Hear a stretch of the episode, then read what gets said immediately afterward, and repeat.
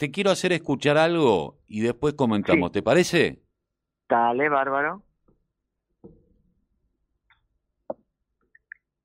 Hola a todos y a todas. Vamos a explicar cómo se evaluarán a todos los alumnos de secundario y cómo promocionarán y acreditarán las materias y el año. Para comenzar, tenemos que entender que las calificaciones y la promoción al año siguiente son muy distintas a lo conocido.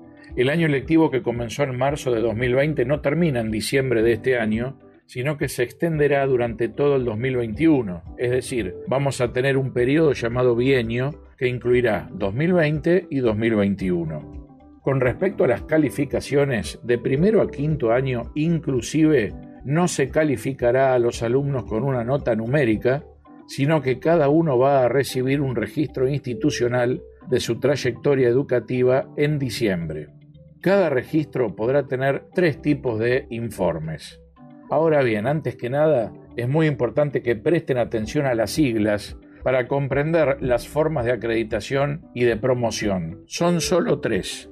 La primera es TEA, que significa Trayectoria Educativa Avanzada, y corresponde a los alumnos que alcanzaron o acreditaron los aprendizajes de cada materia en 2020 y que sostuvieron una buena comunicación con el docente y mostraron avances. La segunda es TEP, que significa Trayectoria Educativa en Proceso, y corresponde a los alumnos que se vincularon con el docente, pero son los que aún deben acreditar algunos aprendizajes.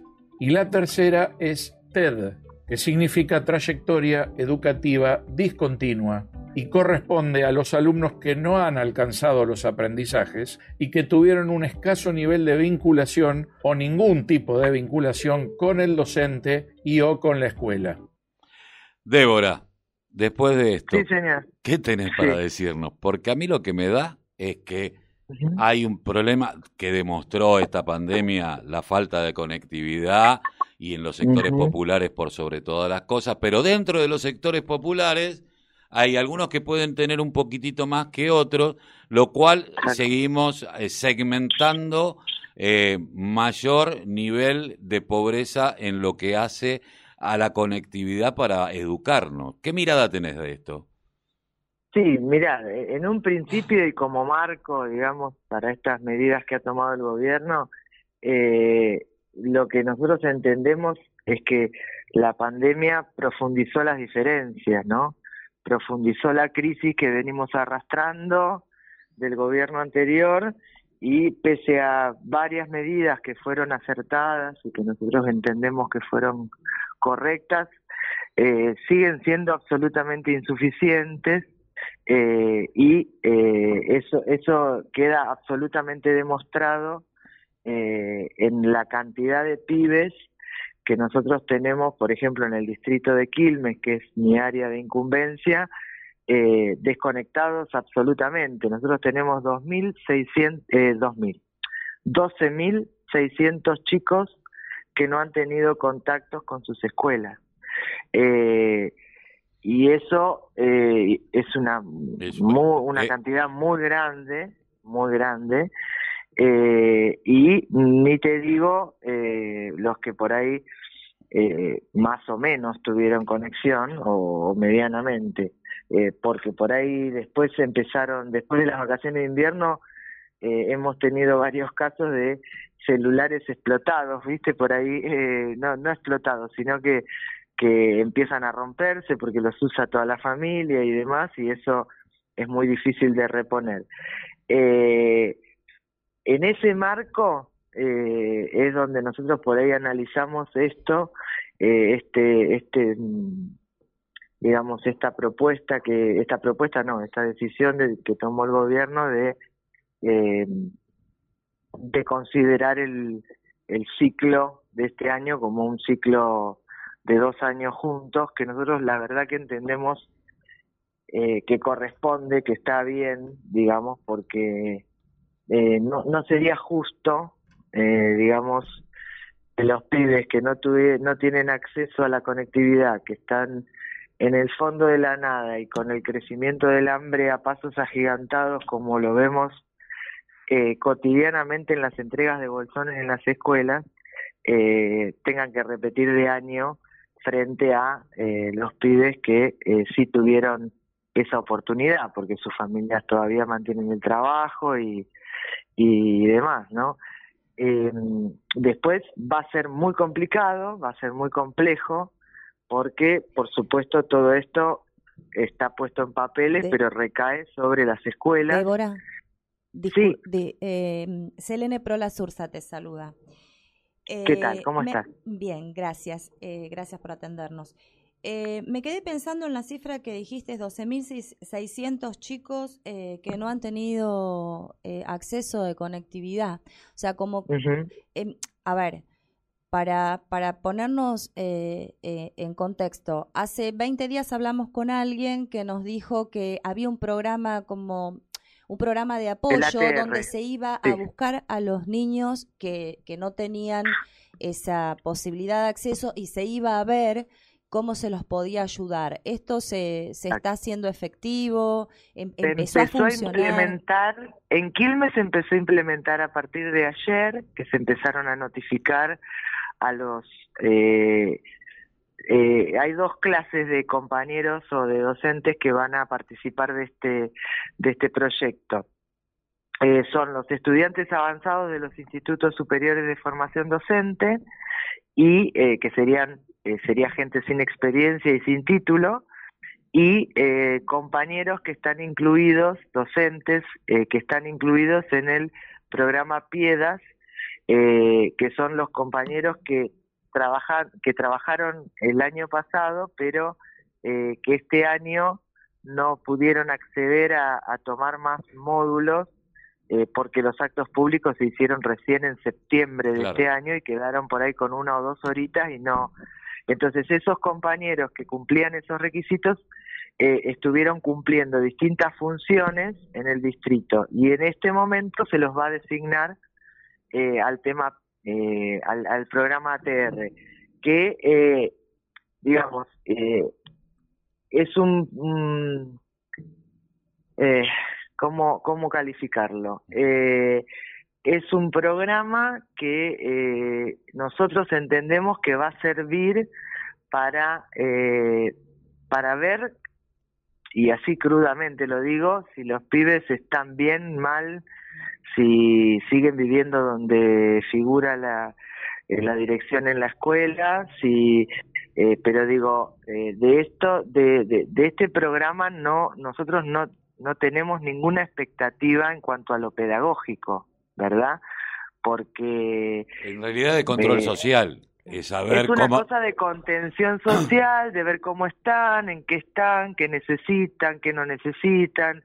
Eh, eso, pero no, le van a, no le va a dar, no le van a dar la guita para que tenga un, celular mejor. No, olvídate, y tampoco lo que van a hacer por ahí es acercarles algún tipo de trabajo práctico en papel de determinadas materias, eh, con el compromiso de después volverlo a buscar en una semana o algo por el estilo, pero no, no están habilitados esos compañeros ni para ingresar a las, a las casas, por supuesto, ni para sentarse a explicarles nada, ni darles ninguna clase. Es un vínculo, sería físico, de la escuela hacia las casas de algunos chicos, porque encima eh, la inscripción eh, para el ATR hasta la semana pasada era de alrededor de entre los tres institutos que tenemos en Quilmes y eh, los profesores de Piedra, llegábamos alrededor de 800 profesores, eh, los cuales pueden atender hasta seis alumnos cada uno por la carga horaria que, que les van a abonar o que les van a, a, subsidiar en el caso de los chicos eh, que no tienen título, y no llegamos eh, ni a 5.500 de los 12.000. Ahora se extendió esta inscripción hasta el 3 de noviembre para ver si hay más interesados como para poder contar con más recurso humano y poder llegar a más pibes. Eh, nosotros entendemos que está bien, eh, que, que, que, nosotros tenemos que buscar esa vinculación social y, de, y esa contención que es la prioritaria en este en un momento tan importante y tan de crisis, eh, ver cómo están, si necesitan alimentos, ver, porque son gente que por ahí ni siquiera se acercó a la entrega de bolsones, viste, hay un montón de cosas que, que, que está muy bien que, que la escuela pueda acercarse y que no lo puede hacer con el personal estable porque el personal está tan, eh, digamos, hay una realidad que por más que los medios digan eh, que los docentes no están trabajando, yo te aseguro eh, que están los docentes trabajando más que nunca porque no tienen horarios ahora. Ahora, y los horarios se estiran muchísimo, ¿viste? Débora, teniendo a ojo de buen cubero y conociéndote, primero eh, entender que el, qué importante el rol de la escuela, ¿no? Es fundamental lo que significa la escuela eh, en, en la sociedad. Digo, ¿cuánto tiempo va a costar equilibrar nuevamente y yo te digo que llegar a un nivel del superior, sino ir al nivel en que estábamos, que era desastroso, en lo, en lo que hace a pedagogía, porque ustedes se dedican desde hace muchísimos años eh, a contener socialmente más que a enseñar, porque si hay pibes que no morfan, muy difícilmente aprendan. Eh, y, a tratar de contener con respecto a otras cuestiones, sobre todo en los últimos años de primaria y primeros años de secundaria, en donde te encontrás con las enfermedades de la adicción que, que pululan en todos los barrios populares. Totalmente, y que se están multiplicando de, de manera eh, exponencial. Increíble. Sí. Hay, el tema de la, de la delincuencia juvenil y todo lo que esto conlleva. Ahora digo, ¿cuánto tiempo va a llevar volver yo no digo un momento de excelencia de lo que fue la escuela pública, que a lo mejor lo viví yo lo viviste vos, eh, sino estoy hablando de, de lo que fue antes del macrismo, por ejemplo. Claro. Y va a costar, va a costar mucho. El, problema, el problema acá es que los distintos gobiernos no no entienden y no no sé si no entienden. Yo le pongo no entienden para no ser mal pensada. eh, pero interiormente sé, sé la respuesta que quiero decir, eh, sé lo que quiero decir. Pero no no no no se comprende que decilo, si, Débora, decilo. Que si vos no si el eh, si el gobierno no apela a los que saben y a los que pisan el barro todos los días y a los que bancan la escuela pública todos los días para consultar y ver de qué manera se levanta la escuela pública, eh, desde los escritorios y con títulos de licenciado y de máster en no sé qué, pindonga, eh, viste, es muy difícil, es muy difícil porque son cosas irrealizables, desde los escritorios no tienen ni idea, ni idea tienen de cómo está una escuela en la actualidad cómo están las sillas, cómo están las mesas, cómo están las ventanas, cómo están los baños, los tanques, ¿viste? Y yo no es que se lo cargue a este gobierno, ni digo, son años y años de eh, de no eh, apelar a los que conocen y a los que saben y a los que la reman todos los días.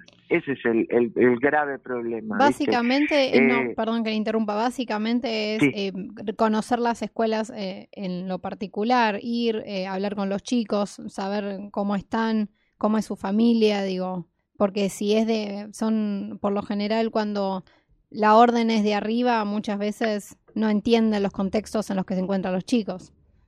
Totalmente, totalmente. Aparte te hablan de, eh, de, de, desconexión o de falta de interés o de y vos ves que, que los pibes eh, están laburando. Yo creo que mayoritariamente en la secundaria los pibes que están, y hasta sexto grado, te digo, sí, quinto, sexto grado, están saliendo a carrear y empezaron a salir están, antes, arriba del carro, la, a están arriba del carro y están o están vendiendo pan casero, tortilla en alguna esquina, que los ves a las 5 o 6 de la mañana cuando empieza a haber movimiento.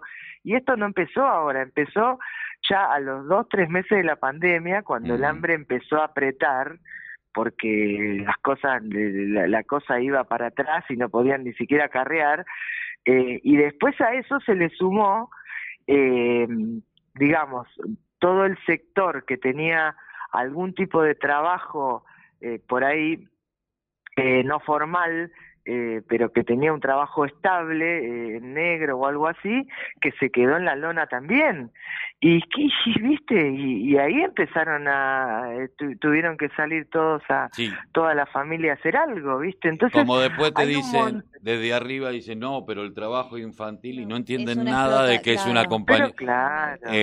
o sea, si queremos correr, empecemos a modificar la educación y otras cosas. Débora, te agradecemos mucho haber pasado por la mañana informativa de la Unión Nacional de Clubes de Barrio Radio y seguramente te seguiremos molestando. Y siempre tan claro. Cuando gusten, es un placer. Un abrazo para los tres. Hasta luego. Chao, que tenga muy buen día. Débora Procaccini, secretaria general del SUTEBA Quilmes.